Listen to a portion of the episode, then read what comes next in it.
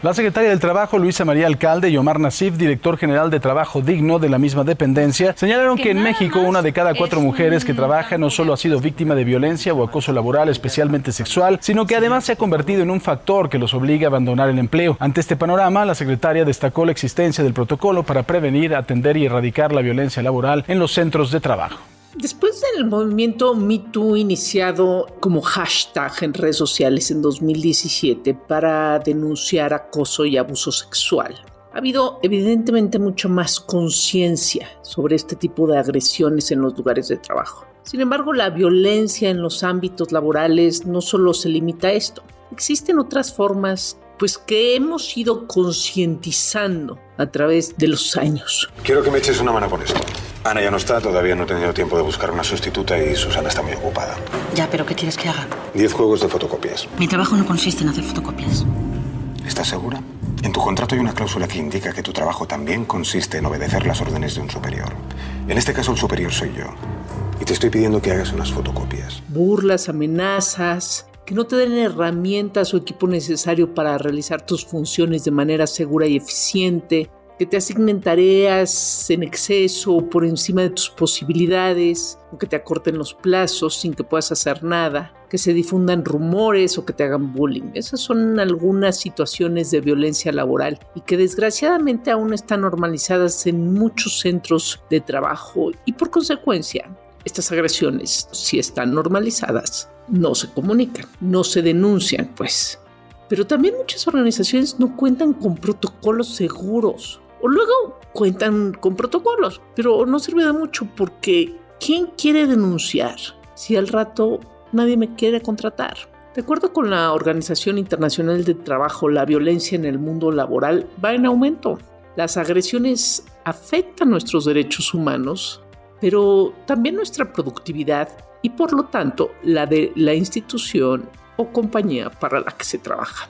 Ahora, si las mujeres resultamos las más afectadas en los entornos laborales. ¿O es necesario hacer una distinción cuando suceden agresiones? Son agresiones de género. ¿Qué en realidad está pasando con la legislación laboral? Pues que no es suficiente. Está la Ley Federal del Trabajo y la Ley General de Acceso a las Mujeres a una vida libre de violencia, pero si la violencia prevalece, es que no es suficiente. De entrada, todas las personas trabajadoras debemos estar protegidas por la ley independientemente de nuestro estado contractual, es decir, sin importar si soy pasante o aprendiz, voluntaria o incluso si soy una solicitante de empleo y me encuentro en ese lugar de trabajo. Sin importar a qué sector se pertenezca la empresa, al público, al privado, al rural, si es un empleo formal o informal, y que además sea con perspectiva de género y un enfoque interseccional, es decir, que proteja a mujeres, migrantes, personas con discapacidad, sin importar la etnia, raza, religión o identidad de género. El convenio 190 de la Organización Internacional del Trabajo es la primera norma internacional que busca poner fin, por fin, ¿no? a la violencia y al acoso en el mundo laboral. Este convenio fue ratificado ya por 27 países, incluyendo México, el pasado 15 de marzo de 2023. Y esto abre una posibilidad que vislumbra un, un mejor futuro. Para que se vayan dando una idea, este convenio establece que la violencia y el acoso por motivos de género, incluyendo la violencia doméstica, deben ser integradas a la seguridad y salud en el trabajo. También indica que los empleadores deben tomar medidas en el lugar de trabajo y obliga a los estados a proporcionar capacitación sobre violencia y acoso, incluida la violencia de género, por supuesto. Y eso es de lo que hablaremos en este episodio de Dalia Talks con Karen Luna. Ella es vocera de Intersecta, una de las organizaciones feministas más importantes del país que impulsa la igualdad en el ejercicio efectivo de los derechos humanos a través de la investigación y la promoción de políticas públicas. Quédense con nosotros Dalia Talks. Listen. Detonamos conversaciones que retan al status quo con temas sobre empoderamiento, diversidad, inclusión, equidad de género, liderazgo y life skills. Somos más que un podcast somos transformación. La violencia laboral representa una fuente significativa de daño a la salud de las personas trabajadoras, a su integridad física y psicológica, así como a la productividad, deterioro del clima laboral, relaciones familiares y sociales, por lo que el impacto no solo es individual, sino también comunitario. Toma, son los datos de algunos de los clientes. Quiero que escribas una carta a cada uno de ellos, incluyendo un resumen de la facturación en esa etapa y de la estrategia de mercado para el próximo trimestre. Mañana, a primera hora. Para mañana. No voy a poder. Pues entonces tendré que buscar a alguien que sí, que pueda hacerlo. No se trata de eso. Solo que Pablo me iba a preparar una cena para celebrar mi cumpleaños. Ah, es eso. Felicidades. Mañana a primera hora. ¿Quién de ustedes ha vivido burlas, saturación de carga, burnout, pero más bien, ¿quién no lo ha vivido? Vivimos en entornos eh, laborales y en una sociedad sumamente demandante y sumamente discriminatoria. Pues que duden de tu capacidad por tu género o identidad, que se te pongan apodos, que te levanten la voz o te peguen de gritos, que hay amenazas, que hay intimidación. Los ejemplos son muchos échense una pensada porque yo creo que es algo que todo el mundo hemos vivido. Así de grave es el asunto. Mándenos sus comentarios y experiencias a través de nuestras redes sociales. Síguenos en nuestras redes sociales, Twitter e Instagram como Dalian Power. Búscanos en Facebook como Dalian Power MX. Bueno, antes de entrarle de lleno al tema de hoy, les quiero recomendar que vayan a echarle una buena leída al reportaje especial que hicimos precisamente alrededor de este tema. Los retos para reducir y eliminar la violencia contra las mujeres en el trabajo. Este lo pueden encontrar en dalienpower.com súmense a la conversación con nosotros. Ahora sí, para hablar con mayor profundidad del convenio, le doy la bienvenida a Karen Luna, coordinadora del área jurídica y de políticas públicas en Intersecta. Karen estudió Derecho en la Universidad de Guanajuato y tiene una maestría en Derechos Humanos y Democracia por la Facultad Latinoamericana de Ciencias Sociales. Ella ha colaborado como investigadora en organizaciones como Incide Social AC, así como en el Grupo de Información en Reproducción Elegida, GIRE. Fue secretaria general del Comité Directivo de Amnistía Internacional México de 2013 a 2018 y antes de incorporarse a Intersecta fue asesora parlamentaria en la Cámara de Diputados en el Congreso de la Unión. Estás escuchando Dalia Talk.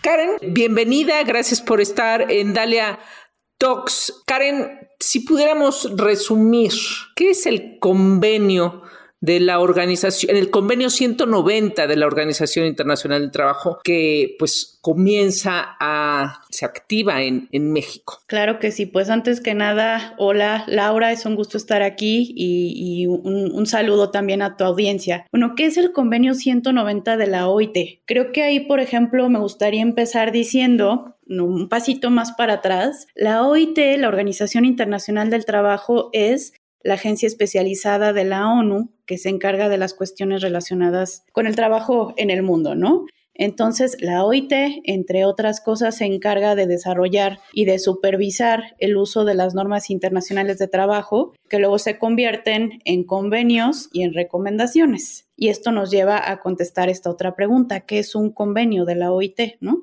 Un convenio es un tratado internacional que es legalmente obligatorio para los estados que lo ratifican. Cuando un estado miembro de la OIT como México ratifica un convenio, pues está obligado a bajarlo, por así decirlo, a irlo aterrizando a su legislación y a su política pública nacional y tiene que eh, cada cierto tiempo pues dar cuenta a la OIT de cómo va avanzando, ¿no? Entonces, pues tenemos convenios de la OIT, por ejemplo, en temas de libertad sindical, trabajo forzoso, discriminación en el empleo, protección de la maternidad en el trabajo, ¿no? Entre otras cosas. Y el, y el 190 de la OIT, ¿qué es y por qué es tan importante? Bueno, pues el convenio 190 eh, sobre la violencia en el trabajo es un convenio pues realmente histórico porque básicamente señala el derecho de todas las personas a un mundo del trabajo libre de de violencia y acoso, incluidos la violencia y el acoso por razón de género. Este convenio se adoptó en junio de 2019 y viene complementado por otro instrumento que se llama Recomendación 206. Esto un poco para las personas que no son abogadas es importante porque, por ejemplo, si nosotros eh, googleamos cualquier convenio,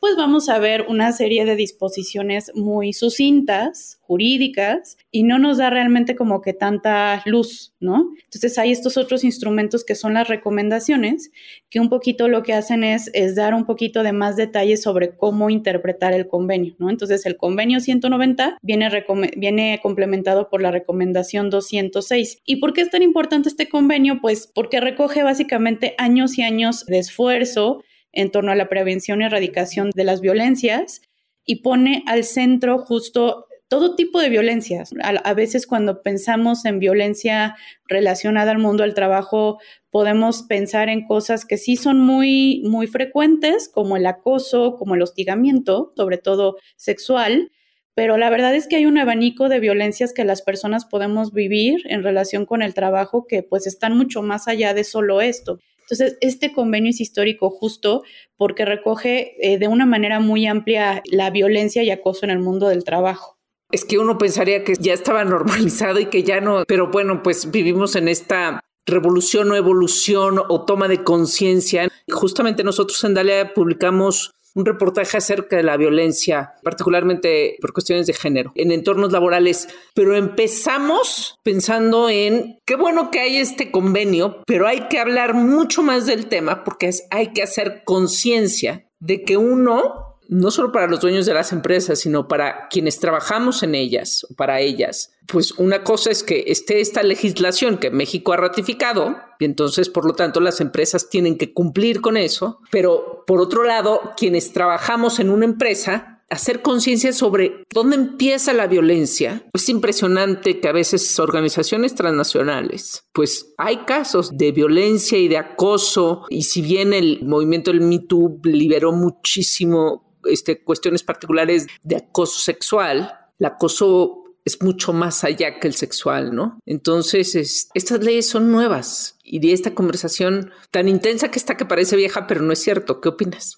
Exactamente, no, en general tenemos muy normalizadas las personas, en general conductas que son constitutivas de violencia. Justo me parece el momento perfecto para platicarles cómo el convenio 190 está planteando el entendimiento de la violencia en el mundo del trabajo. Y aquí sí me voy a permitir leerles la definición porque creo que es importante no perder cada uno de sus, de sus puntos o aspectos importantes. Y entendemos violencia y acoso en el convenio en el mundo del trabajo como un conjunto de comportamientos y prácticas inaceptables o de amenazas de tales comportamientos y prácticas, ya sea que se manifiesten una sola vez o de manera repetida y que tengan por objeto que causen o que sean susceptibles de causar un daño físico, psicológico, sexual o económico, y esto incluye también la violencia y el acoso por razón de género, por supuesto. Entonces, simplemente con este párrafo que les acabo de compartir, caben un montón de conductas que a lo mejor no nos habríamos imaginado y que en realidad pueden ser constitutivas de, violencia en el mundo del trabajo, ¿no?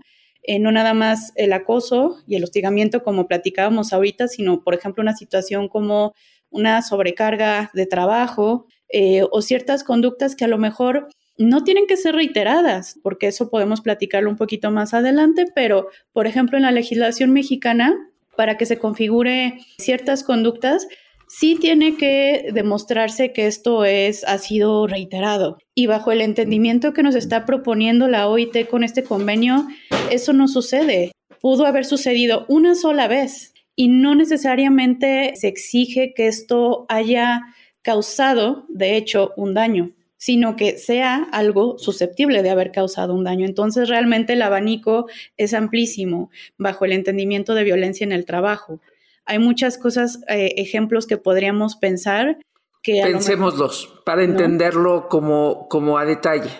Exactamente. Por ejemplo, a ver, vuelvo a lo del daño, ¿no? En materia penal, por ejemplo, en México, utilizamos el daño, o sea, que se haya causado un daño para determinar si existió o no la conducta. Y esto trae el problema de que para demostrar el daño se ha sometido a las víctimas en muchas ocasiones a exámenes y a procesos revictimizantes que luego acaban desestimando sus propias experiencias porque no se adecuan al estereotipo de víctima o daño. Y esto en el convenio se evita completamente. Ahora, otra cosa también, por ejemplo, reitero, solemos pensar únicamente en violencia sexual, que a lo mejor a las mujeres nos afecta desproporcionadamente, pero definitivamente no es la única cosa que podemos experimentar como daño.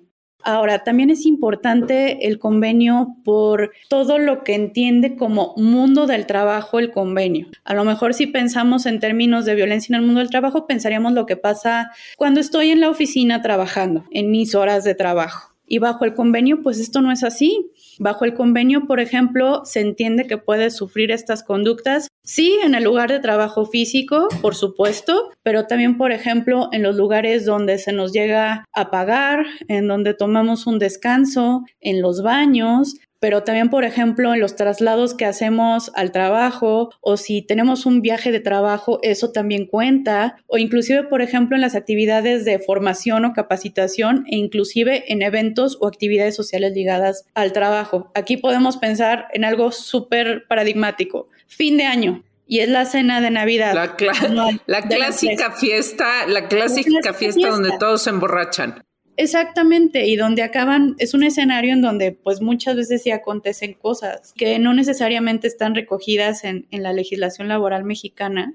Y entonces el convenio plantea, pues es que en realidad esto es, forma parte de lo que el convenio entiende como mundo del trabajo. Pero no nada más esto. Pensemos hoy en día la preponderancia que tienen las comunicaciones vía WhatsApp, Telegram, es, correo electrónico, y que pues al final también son espacios no físicos en donde también se pueden configurar un montón de, situaciones que, que, acaban siendo violentas para las personas trabajadoras, ¿no? Entonces, esos espacios virtuales de comunicación también son parte del mundo del trabajo y todo lo que acontezca en esos canales también está comprendido, digamos, por el convenio 190. Y por supuesto, eh, el trayecto que hago en metro a mi oficina y de regreso eso también está comprendido. O sea, amplía un montón el ámbito de lugares que quedarían protegidos. Eso es excepcional porque uno no, no se imaginaría que de, de mi casa a la oficina, ¿qué me puedo imaginar que sucediera? Si yo voy al trabajo y me sucede un caso de acoso de alguien externo a la oficina, eso es parte del convenio.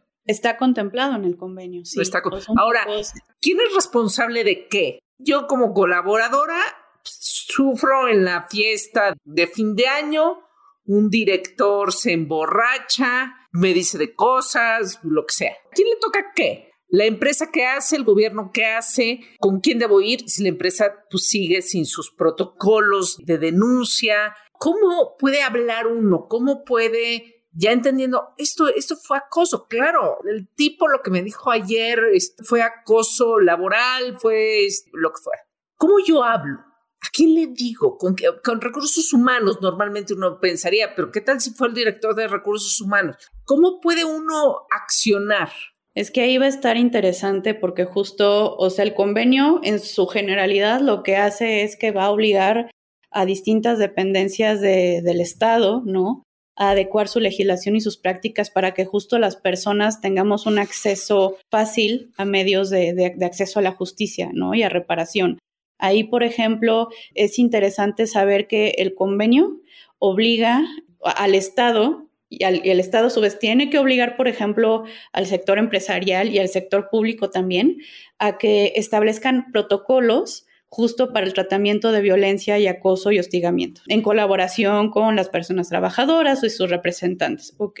Y por ejemplo, ahorita la legislación laboral mexicana pues sí tiene también esta obligación, por así decirlo, a nivel muy amplio, sí dice que las empresas pues tienen que tener un protocolo pero aquí lo interesante y donde está, creo yo, el quiz del asunto es que no hay realmente todavía una obligación sobre, bueno, ¿y qué va a contener ese protocolo? Porque bien podríamos cumplir con tener un mecanismo, un protocolo, pero al final, si no está bien diseñado un protocolo, puede acabarme revictimizando. O justo puede suceder que acabe yo yendo a tener que quejarme con la instancia que me violentó. Entonces ahí, por ejemplo, también es interesante saber que la Secretaría de Trabajo tiene un modelo de protocolo que de alguna manera, no completamente, pero, pero sí recoge ciertos contenidos del convenio 190. Sin embargo, este modelo de protocolo, que bueno, se celebra el esfuerzo y lo que sea, pero no es obligatorio. Es un modelo, es una sugerencia. ¿No es obligatorio a las, em, a las empresas? No es obligatorio. O sea, es obligatorio bajo la ley tener un protocolo. Pero lo que interesa aquí es, bueno, ok, pero ¿cómo vamos a crear? ¿Qué carnita va a tener ese protocolo que va a garantizar que yo realmente pueda ir a obtener pues una respuesta sobre la violencia que sufrí y una reparación? Porque al final del día ahí en los detalles está el diablo, bien dicen. Entonces, si no dilucidamos bien cómo crear estos protocolos de manera que estén súper alineados con el convenio 190, puede acabar revictimizando a las personas trabajadoras. Entonces, justo lo que decimos, este modelo que está sugiriendo la Secretaría y que ahí está, pues es para quien lo quiere implementar, pero al final lo que vamos a tener que, hacer, pues es, es, es que sea obligatorio un protocolo que ya deje de ser un modelo y crear un protocolo realmente alineado al convenio 190. He ahí la importancia de este tipo de información como, en este caso, uno como colaborador o empleado, ¿no? Lo que quiero decir es que apenas va a entrar en vigor en julio el convenio y tenemos un montón de cosas en adelante por, por dilucidar, pues,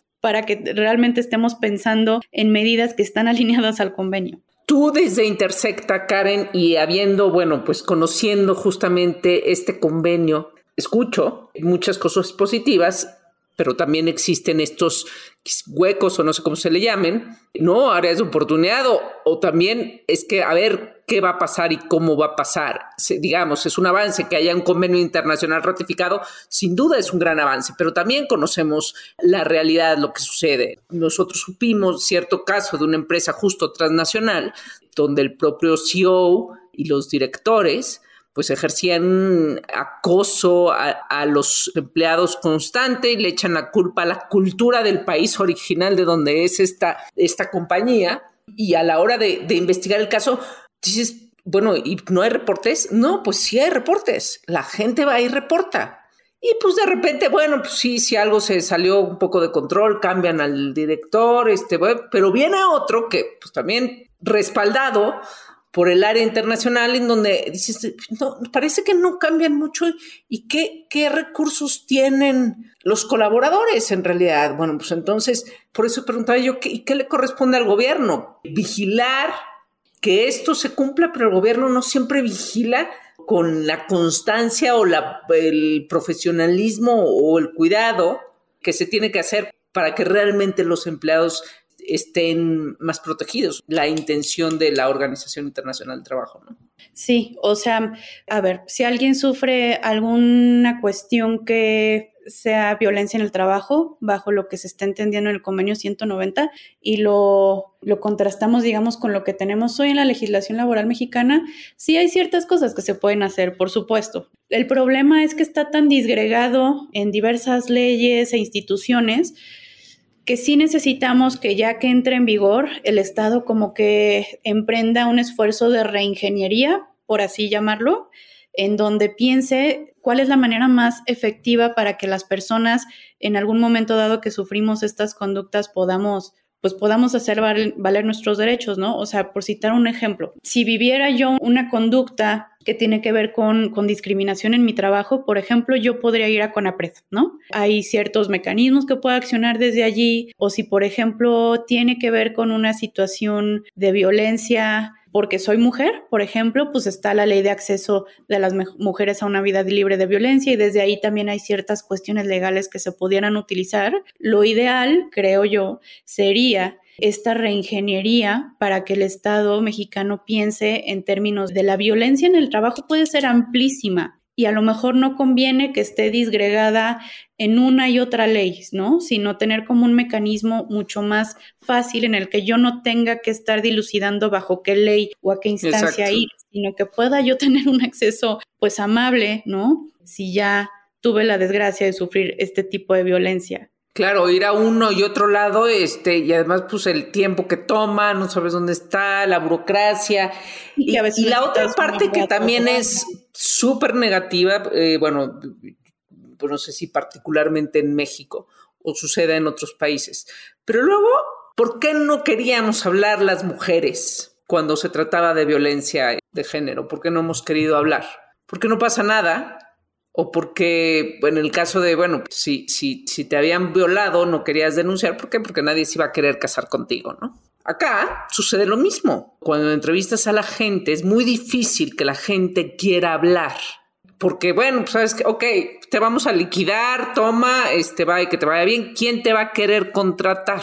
¿Cómo combatimos eso? ¿Tiene que explotar esto así como explotó el Me Too? Puede ser que sí, porque, a ver, pensemos un poco también en todo el proceso que también a nivel personal tenemos que hacer cada quien para topar que lo que estamos viviendo en un momento es violencia en el mundo del trabajo. Vuelvo a lo mismo, puede haber muchísimas cosas que ni siquiera teníamos en el radar que eran violentas y que solamente dábamos por sentado que era pues parte del trabajo, que nos pidan cantidades humanamente imposibles de trabajo para mañana, ¿no? Eso es violencia. Que nos dejen afuera, por ejemplo, de conversaciones importantes que tienen que ver con proyectos o tareas que vamos a sacar y alguien decidió que esa información no la íbamos a tener es violencia en el mundo del trabajo y así hay un montón de cosas que a lo mejor no teníamos no en el radar. Y creo que justo lo interesante también con los cambios legales es que al final traen aparejado un proceso también cultural, ¿no? De desarraigar ciertos conocimientos y entendimientos de cómo debe de ser el mundo del trabajo. Y eso va a estar interesante, quizá en la medida en la que las personas vayamos interiorizando cuáles son los límites vamos a poder ser capaces de detectar cuándo ese límite ya pasó, sin dejar de observar que también hay ciertas situaciones en las que es muy complicado hablar justo por eh, la simetría de poder. Va a haber muchas ocasiones también que son difíciles y hay que aceptarlo, en donde hay una persona que pues tiene en, en sus manos un poder mucho mayor o acceso a recursos que nosotras y nosotros y eso nos va a dar miedo. Pero en la medida en la que hayamos cada vez más personas conscientes de dónde son los límites, pues se va a estar creando esta cultura en la que a lo mejor es más fácil ir alzando la voz. Y esto obviamente pues tendrá que ir acompañado del esfuerzo del Estado de adecuar mecanismos, de adecuar instituciones y vías para que cuando alcemos la voz realmente tenga un eco. Completamente. Está también pésima costumbre de, hay un reporte por ahí, no recuerdo cuál es el que dice, bueno, pues los mexicanos trabajamos este, más que nadie, ¿no? Hay muchas cosas mal porque, porque tenemos una, culturalmente, eh, la eficiencia en el trabajo, y no estamos acostumbrados, eh, capacitados para entonces ser súper eficientes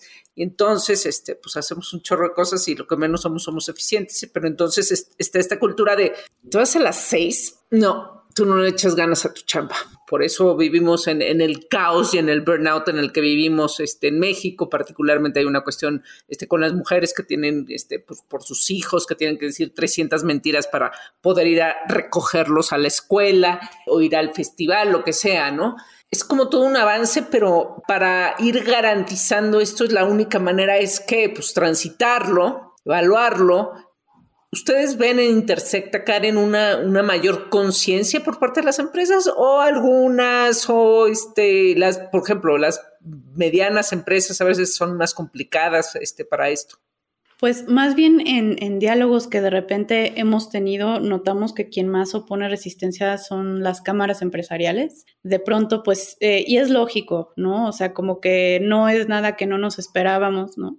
Eh, siempre se piensa desde ese otro lado que, van a tener mucho que perder en términos de que si se empoderan las personas que están trabajando, pues puede correr mayor riesgo sus intereses, ¿no? Entonces, sobre todo es como de ese sector empresarial que, que sí se opone más resistencia y allí un poco la invitación es también a, pues es, es un cambio cultural. Es cierto que las personas, vaya, una de las cosas neurálgicas en la vida de las personas, nos guste o no, es nuestro trabajo. Pasamos allí muchísimo tiempo. Quizá pasamos en el trabajo. Más que nada, más que en ningún otro lado. Sí, es una parte fundamental. O sea, sí gira en torno al trabajo, desgraciadamente. O sea, nos guste o no, esa es la realidad.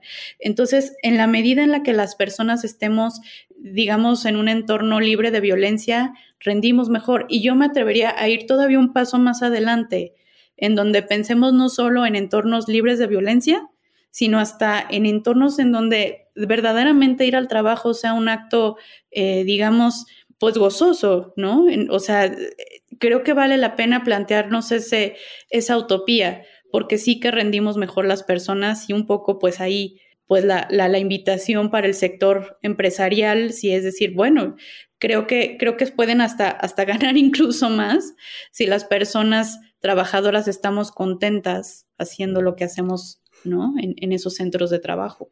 Completamente. Y hablando particularmente de género, las cámaras pues han hecho algunos esfuerzos, este, también, ¿no? Por bueno, ok, vamos a este, tener nuestra comisión de igualdad, diversidad, etcétera, etcétera.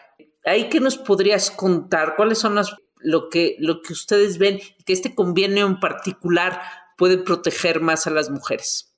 Ay, sí, y eso es buenísimo que lo saques al tema porque una cosa bien interesante de este convenio es que reconoce un vínculo entre la violencia doméstica y el mundo del trabajo. Que ojo, la violencia doméstica no necesariamente la vivimos nada más las mujeres, pero es cierto que sí nos afecta de una manera desproporcionada, ¿no? Y aquí el convenio considera que justo pues eh, una situación de violencia obstétrica puede afectar el empleo, puede afectar la productividad, puede afectar la seguridad y la salud, y entonces reconoce que es necesario pues afrontar este impacto, ¿no? Eh, esta fue una demanda clave de parte de los sindicatos en el momento en el que este convenio pues estaba configurando. Y aquí, por ejemplo, es interesante pensar en situaciones que se pueden dar. Desde que, por ejemplo, los perpetradores de violencia doméstica pueden ser colegas que trabajan junto con sus parejas en el mismo centro de trabajo. Entonces, imaginemos, ¿no? O sea, simplemente, por ejemplo, un acosador o violentador que puede directamente acechar a su pareja ahí mismo, en, en su lugar de trabajo. Pensar también, por ejemplo, que una persona que sufre violencia doméstica, pues eh, puede perder su trabajo y sus ingresos como resultado de esto. Pensemos en una situación de violencia doméstica que puede causar un ausentismo pues mucho más marcado, este, pérdida de concentración, pérdida de motivación, pérdida de energía para levantarte al trabajo, ¿no? Simplemente. Entonces, esto puede afectar directamente la salud y puede afectar, pues, justo, pues, nuestros empleos. Entonces, es un punto clave, digamos, intervenir el Estado, pues, pero ya después bajándolo, pues ya los centros de trabajo para reducir estos, estos impactos, ¿no? Y cómo, digamos, lanzando algunos efectos, ¿cómo puede verse esto? Pues, por ejemplo, se pueden pensar en licencias, por ejemplo, que pueda otorgar el centro de trabajo a quienes sufren violencia doméstica para que puedan, digamos, eh, solventar de alguna manera la situación sin perder el empleo. Este tipo de cosas, de medidas, digamos, tendrá que irlas imaginando ya el Estado para, para aterrizarlas, porque vuelvo a lo mismo. Si miramos el convenio es una cosa muy, muy general, ¿no? Ya tendrá que poner parte de su imaginación el Estado para, para ver qué se hace, si alguna licencia, si algún esquema de trabajo remoto funciona mejor, ¿no? pero sí que va a estar obligado el Estado a, pensar cómo, cómo ayudar a las personas que viven violencia doméstica a que no pierdan sus empleos cuando están atravesando esta situación. Fundamental, fundamental que porque bueno, pues sabemos pues la incidencia, ¿no? de la violencia doméstica y cómo, cómo afecta y entonces al final todo queda conectado, ¿no? Este lo acabas de, de explicar muy bien. ¿Qué conclusión tienes tú en este momento, Karen, para ir cerrando la conversación? Híjole, creo que, o sea, por un lado, a mí me parece fenomenal que exista este convenio. Sin embargo, evidentemente va a ser un reto bien grande tratar de convencer a las legisladoras y legisladores para ir bajando, para ir aterrizando lo que contiene este convenio pues a la ley mexicana, ¿no? Sí va a ser necesario un gran esfuerzo. Eh, simplemente dejando afuera casi todo el convenio y quedándome nada más con la pura definición y el entendimiento de violencia, pues sí va a ser un reto enorme, pero sí es algo que nos debe el Estado a las personas trabajadoras, ¿no?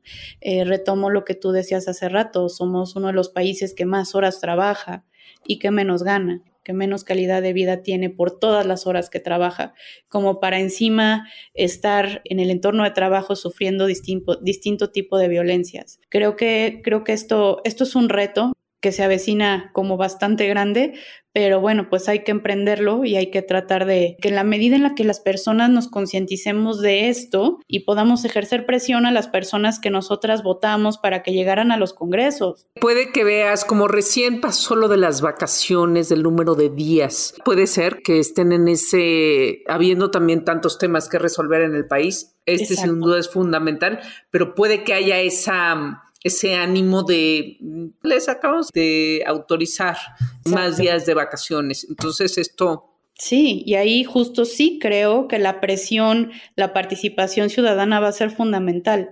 No sirve de nada que a lo mejor una o dos organizaciones interesadas en el tema, ¿no? De la sociedad civil estén planteando las cosas si realmente no, no nos ocupamos, por ejemplo, de tomar espacios como este, inclusive, Laura, ¿no? Un podcast para hablar de mm, qué se viene en el futuro con el convenio, cómo podemos ir socializando que hay cosas inaceptables en un lugar de trabajo y que a lo mejor teníamos este entendimiento chiquito e ir justo socializando esto y cambiando la cultura de tal manera que las personas que nos representan en el poder legislativo pues no tengan de otra más que ir adecuando estos contenidos porque no es un favor el que nos van a hacer, son derechos humanos y nos lo deben. Claro, ¿de qué tiempos estamos hablando? ¿Ya se sabe? Pues entra en vigor en julio, entonces, me parece que a partir justo del segundo semestre del año va a ser el momento para empezar justo pues a poner el dedo en el renglón y no quitarlo hasta que vayamos ahí aterrizando algunos contenidos del convenio en la ley mexicana. Buenísimo, Karen. Pues estaremos volviendo a tocar base con ustedes justamente después de julio o el segundo semestre para insistir, insistir en, en la conciencia de quienes, yo digo siempre, damos nuestro tiempo vida, cosa que nunca nadie te devuelve, ni con el mejor sueldo del mundo, y podrá el trabajo traerte muchas satisfacciones, pero es tu tiempo vida. Y en donde hay una, una responsabilidad por parte del Estado y de las organizaciones, no ya sean privadas o públicas. Exactamente. Nos lo deben. Son un conjunto de derechos que tenemos. Buenísimo. Muchísimas gracias, Karen, por tu tiempo. Karen Luna de Intersecta. Eh, gracias por estar aquí. ¿Dónde podemos seguir a Intersecta? Gracias por la invitación, Laura. Estamos en eh, prácticamente todas las redes sociales, en Twitter, estamos en Facebook, estamos en Instagram y está también la página en Internet en donde pueden eh, descargar directamente todas las investigaciones, informes, apariciones en medios, que es www.intersecta.org. Buenísimo. ¿Y tú publicas en redes también? Publico en redes, sobre todo en Twitter. Estoy en arroba KarenLRB. Muchísimas gracias, Karen. Te mando un abrazo. Gracias por tu tiempo para Dalia Talks. Un placer estar con ustedes. Visítanos en dalianpower.com y conoce nuestra misión de cerrar la brecha de género a través del desarrollo personal y programas para el crecimiento de empresas. Gracias por haberse quedado hasta el final. Gracias a Nashinka Pérez en la redacción y coproducción y a Jesús González Ponce en la producción y diseño de audio. Mi nombre es Laura Manso y nos escuchamos en el siguiente episodio. Hasta la próxima. Listen. Te esperamos en nuestro siguiente episodio de Dalia Talks. Compártelo y únete a nuestra comunidad. Gracias por escucharnos.